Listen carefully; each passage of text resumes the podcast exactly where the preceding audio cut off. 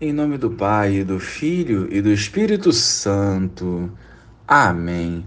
Bom dia, Jesus. Derrama a tua graça sobre nós, abençoando nossos passos e decisões.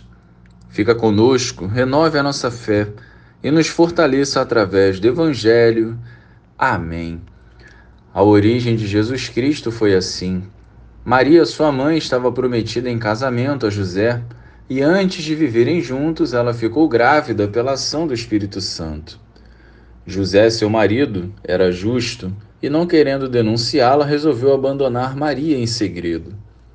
Enquanto José pensava nisso, eis que o anjo do Senhor apareceu-lhe em sonho e lhe disse: José, filho de Davi, não tenhas medo de receber Maria como tua esposa, porque ela concebeu pela ação do Espírito Santo. Ela dará à luz um filho e tu lhe darás o nome de Jesus, pois ele vai salvar o seu povo dos seus pecados. Tudo isso aconteceu para se cumprir o que o Senhor havia dito pelo profeta. Eis que a Virgem conceberá e dará à luz um filho. Ele será chamado pelo nome de Emanuel, que significa Deus está conosco. Quando acordou, José fez conforme o anjo do Senhor havia mandado e aceitou sua esposa. Louvado seja o nosso Senhor Jesus Cristo, para sempre seja louvado. O Natal vem chegando e nós precisamos refletir a respeito das virtudes que devemos viver e sobre o nosso relacionamento com Deus. José era um homem justo e essa virtude agrada a Deus. Mesmo no auge de sua humanidade, José não quis expor Maria pois sabia as consequências que ela sofreria.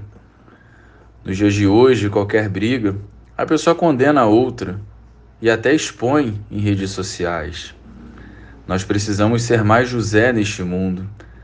Mesmo diante da sua limitação humana, que o levou a tomar uma decisão errada, José tinha intimidade com o Senhor. E isso se prova no Evangelho de hoje. Ele escutou a voz do anjo e seguiu o direcionamento de Deus. Mesmo em meio à sua dor e ao seu sofrimento, ele viveu a vontade do Senhor. Nós igualmente devemos ser assim. Mas como escutar a voz de Deus em meio ao nosso dia a dia? José priorizou ao Senhor, amou o próximo a ponto de não denunciar Maria, e era justo. Se agirmos como ele, mesmo em às angústias e dificuldades, nunca nos faltará o direcionamento de Deus.